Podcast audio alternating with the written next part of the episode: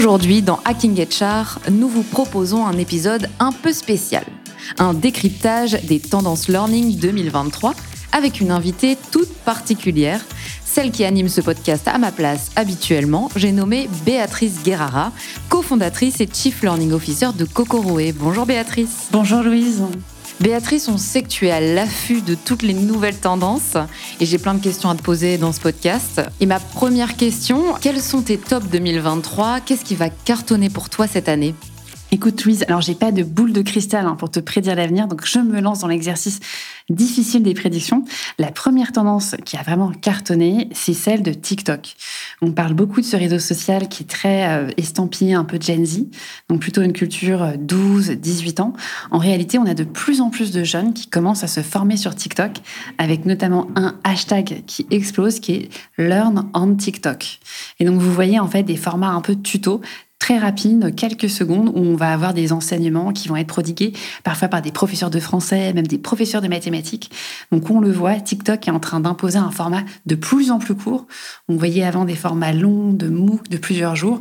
Là, on est vraiment dans une logique de raccourcissement de l'enseignement avec des enseignements qui sont vraiment distillés en poignées de secondes. Deuxième tendance qu'on ne peut pas éviter aujourd'hui, c'est celle de Twitch. Donc Twitch, c'est cette plateforme de live stream. Si vous avez des enfants, adolescents qui ont des jeux vidéo, ils sont forcément un peu sur Twitch. Forcément. Et donc c'est une plateforme où vous avez beaucoup de, streaming en fait de jeux vidéo en live, mais pas seulement. On voit notamment des journalistes, comme par exemple Samuel Etienne de France 2 qui va faire sa chronique matinale de JT.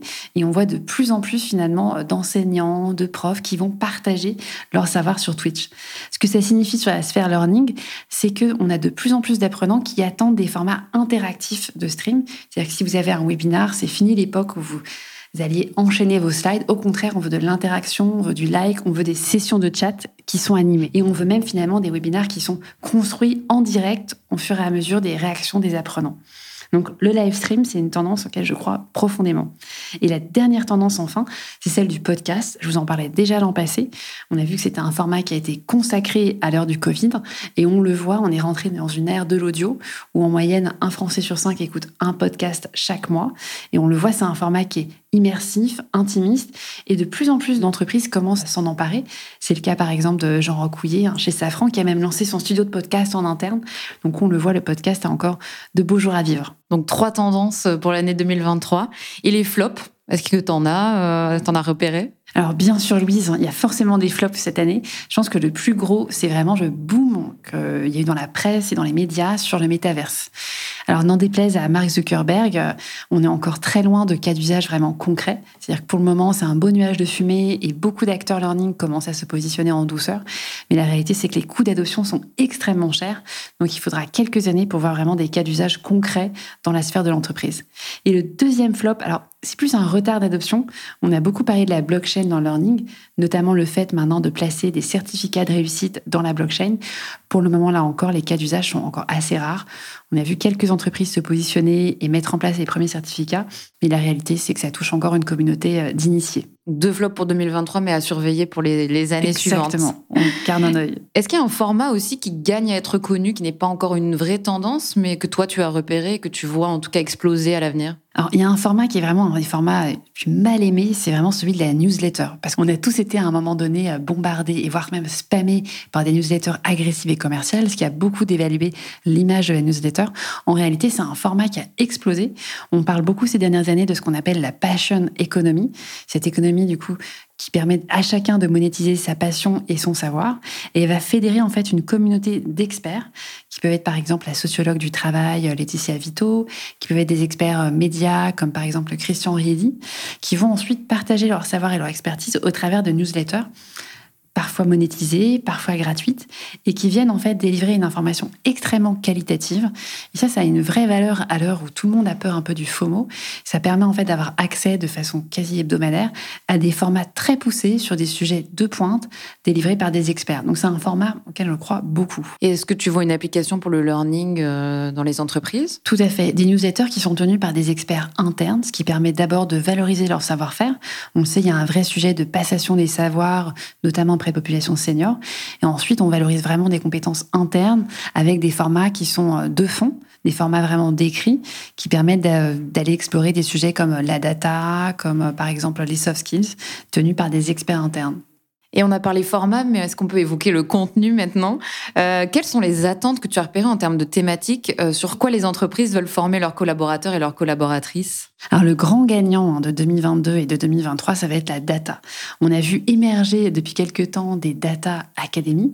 On voit par exemple Stellantis qui a lancé son académie euh, portée par Anne Fedinger.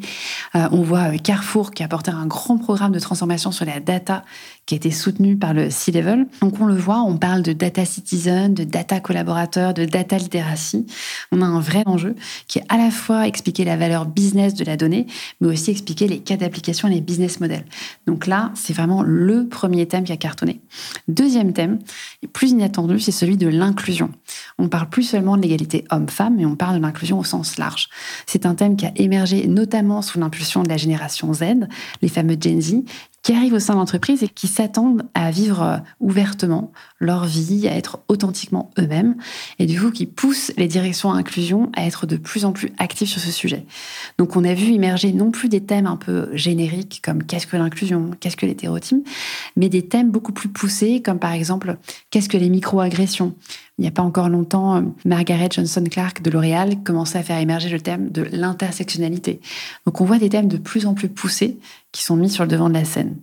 Et enfin, le dernier thème, c'est celui que j'appelle un peu le holistic learning. C'est finalement cette tendance qui pousse maintenant les collaborateurs à s'attendre à être formés sur des sujets professionnels, mais aussi sur des sujets personnels.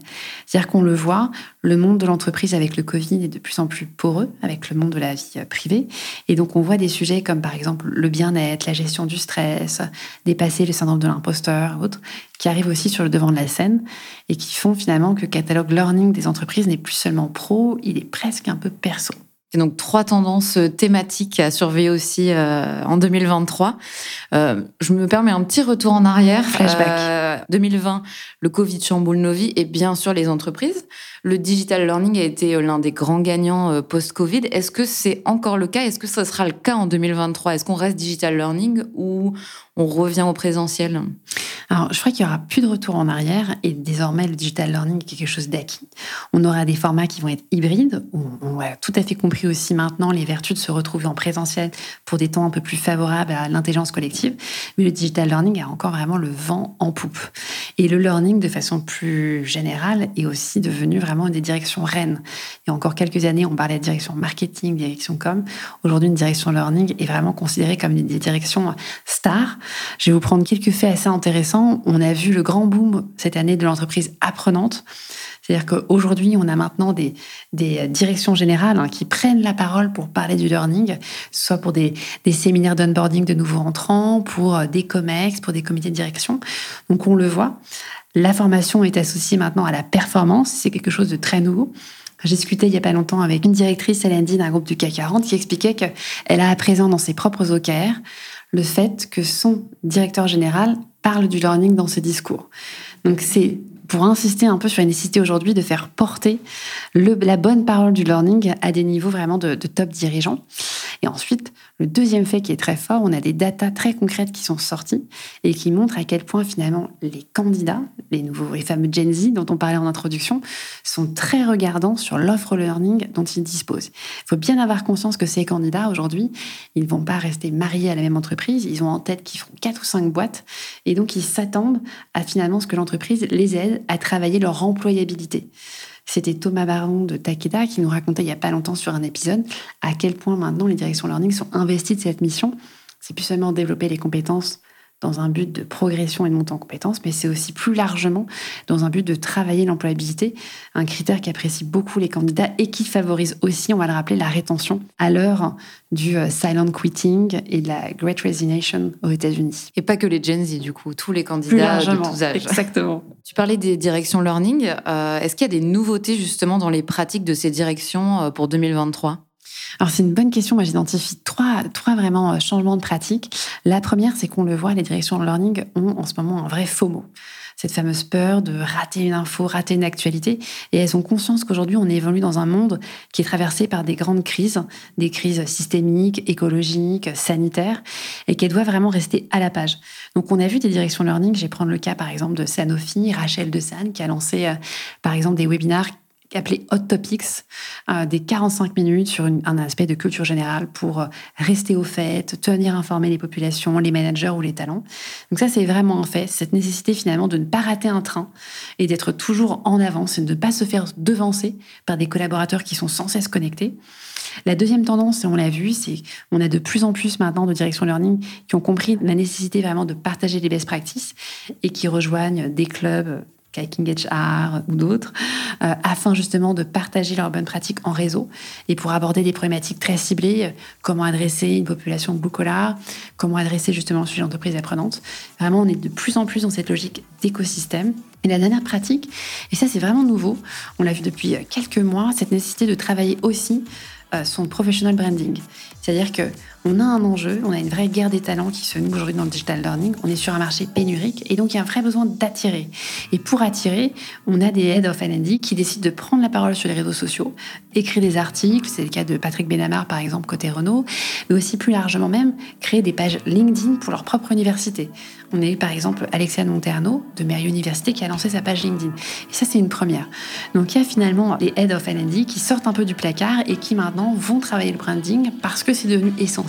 Pour attirer des, talents. Pour euh, attirer des talents et faire vraiment prendre conscience que euh, l'entreprise se bouge en matière de learning, qu'il se passe des choses et que, on va le dire honnêtement, le learning est sexy. Super intéressant.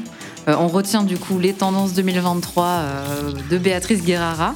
Le learning est un monde qui bouge vite et cette année 2023 ne fera pas exception selon toi? Tout à fait. Il y a encore beaucoup de belles choses et on peut se donner rendez-vous en fin d'année pour un bilan. Ok, c'est le rendez-vous est pris. et c'est déjà la fin de cet épisode qui, nous l'espérons, va vous inspirer et vous aiguiller dans votre stratégie learning. Merci Béatrice de nous avoir partagé ton expertise. Merci Louise. À très vite pour un prochain épisode de Hacking HR.